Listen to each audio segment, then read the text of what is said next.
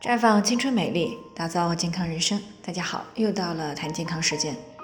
今天呢，我们的这个话题呢是关于个人的妇科问题，到底会不会传给自己的老公？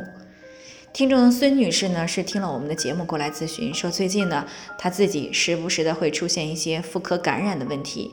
那最近呢，她的老公呢隐私部位也出现了不舒服的感觉。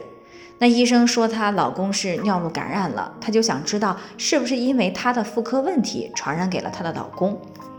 那事实上呢，由于夫妻之间的关系呢是特别的亲密，那么不少的妇科问题呢确实会通过夫妻的性生活交叉感染。但是由于男性和女性的生理结构不同呢，女性的生殖器官呢相对来说是更容易受到外界的影响。所以呢，女性一旦出现感染呢，往往都会有所反应。那在很多情况下呢，男性的隐私部位呢，虽然携带了病原体，但是呢，基本上没有太明显的症状。所以呢，在很多人的概念里呢，觉得女性的妇科问题呢不会传给对方，毕竟呢，对方不疼不痒的，也没有任何异常。可正是因为这样呢，才会导致呢，有些女性反复的出现妇科感染。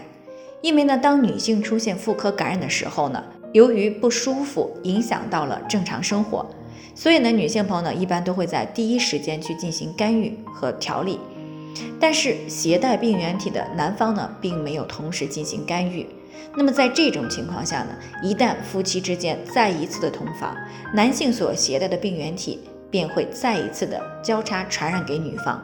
那么这个时候就会导致女性再一次出现妇科感染。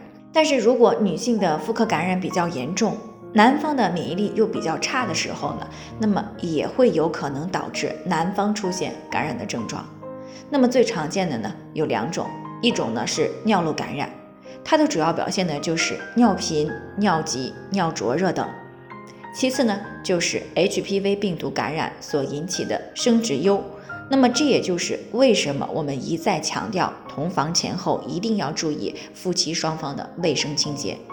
那么当一方感染了病原体的时候，一定要夫妻双方共同干预调理，而且呢，在于这个干预治疗期间呢是严禁同房的。